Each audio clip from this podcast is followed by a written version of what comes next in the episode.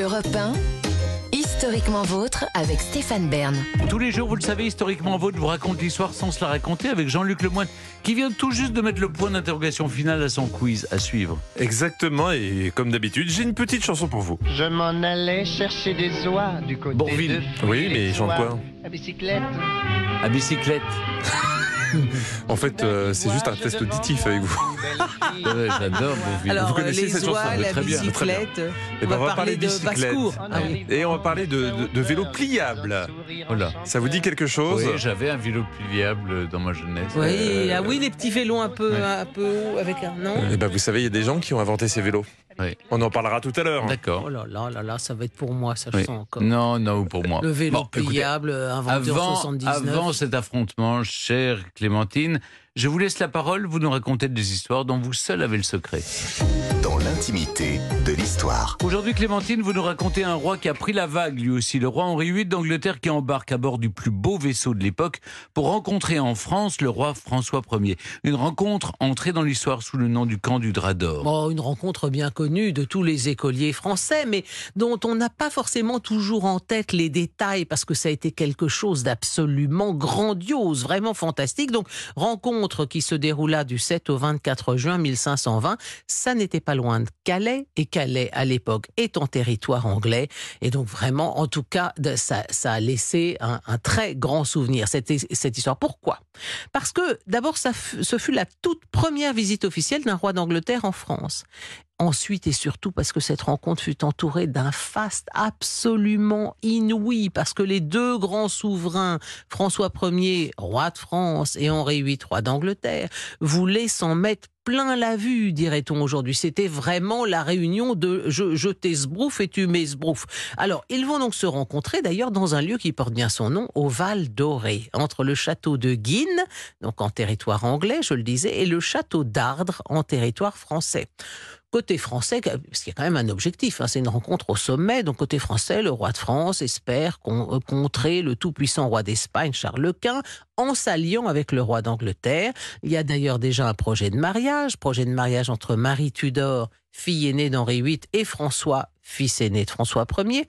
Et puis, euh, François Ier aimerait aussi euh, acheter Tournai, parce que Tournai appartient alors à l'Angleterre. Donc là, il faut se rencontrer et on va négocier sur ces différents points.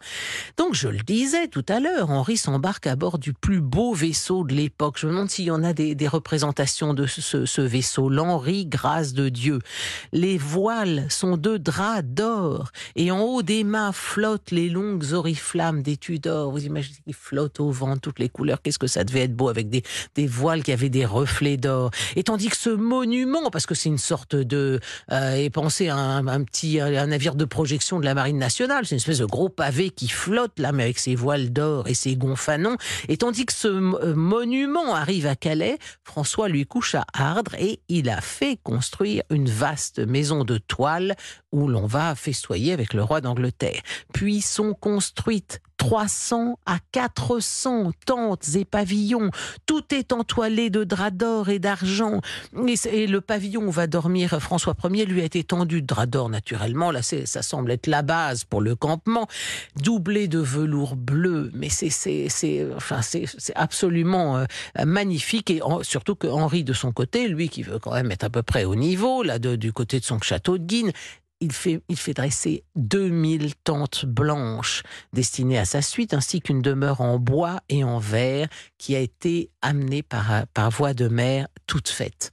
Et alors, le jeudi 7 juin, les deux rois se mettent en route l'un vers l'autre. François Ier, hein, pas, pas, pas, loin de 2 mètres quand même, superbe avec sa casaque de drap d'or et sur son bonnet des perles, des diamants, des émeraudes, des rubis. Euh, Henri, lui, est vêtu d'argent et de pourpre et il est entouré de 400 archers.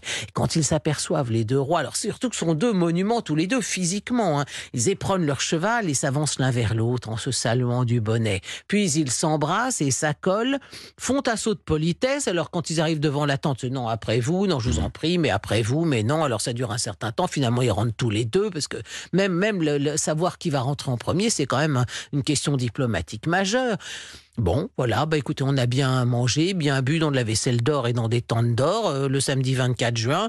Les deux rois se séparent. Ils ont dépensé, enfin, ils ont fait dépenser à leur peuple des sommes absolument ahurissante. Mais quel est le bilan réel du camp du drap d'or? On se demande, hein, parce que tout ça c'est beaucoup d'argent. Euh, ben, il y a un vague accord où il est question d'argent que François s'engage à verser à Henri. Quant au mariage entre les deux enfants des souverains, il se fera pas du tout, hein, puisque François va épouser Marie, Marie Stuart, Stuart. et pas du tout Marie Tudor. Pire encore, en retour pour l'Angleterre, Henri VIII va rencontrer Charles Quint à Gravelines. L'entrevue là se passe très simplement. hein. Il n'y a pas, il y a pas, il y a pas de mille tentes en or. On se retrouve dans une bicoque et les deux souverains décident de se revoir et de parler ensemble de leur intérêt. Donc bilan du camp du drap d'or zéro. hein. En, en gros, beaucoup de bruit pour rien. Le camp du drap d'or, drap d'or, mais ça devait être quand même très, très, très Vous beau, auriez très aimé être invité, Ah hein. oui, oui, ah oui, ah Hmm. oui, oui, oui. Oui, bah moi j'aurais apporté, je sais pas quoi, j'aurais apporté la vaisselle d'or. Tenez, monseigneur, Prendrez bien un petit peu de. C'était caché. Merci beaucoup Clémentine. Et maintenant, c'est le moment de l'émission, vous le savez, chers auditeurs, je ne contrôle plus rien. C'est Jean-Luc qui prend la main pour le quiz Burn to be Alive.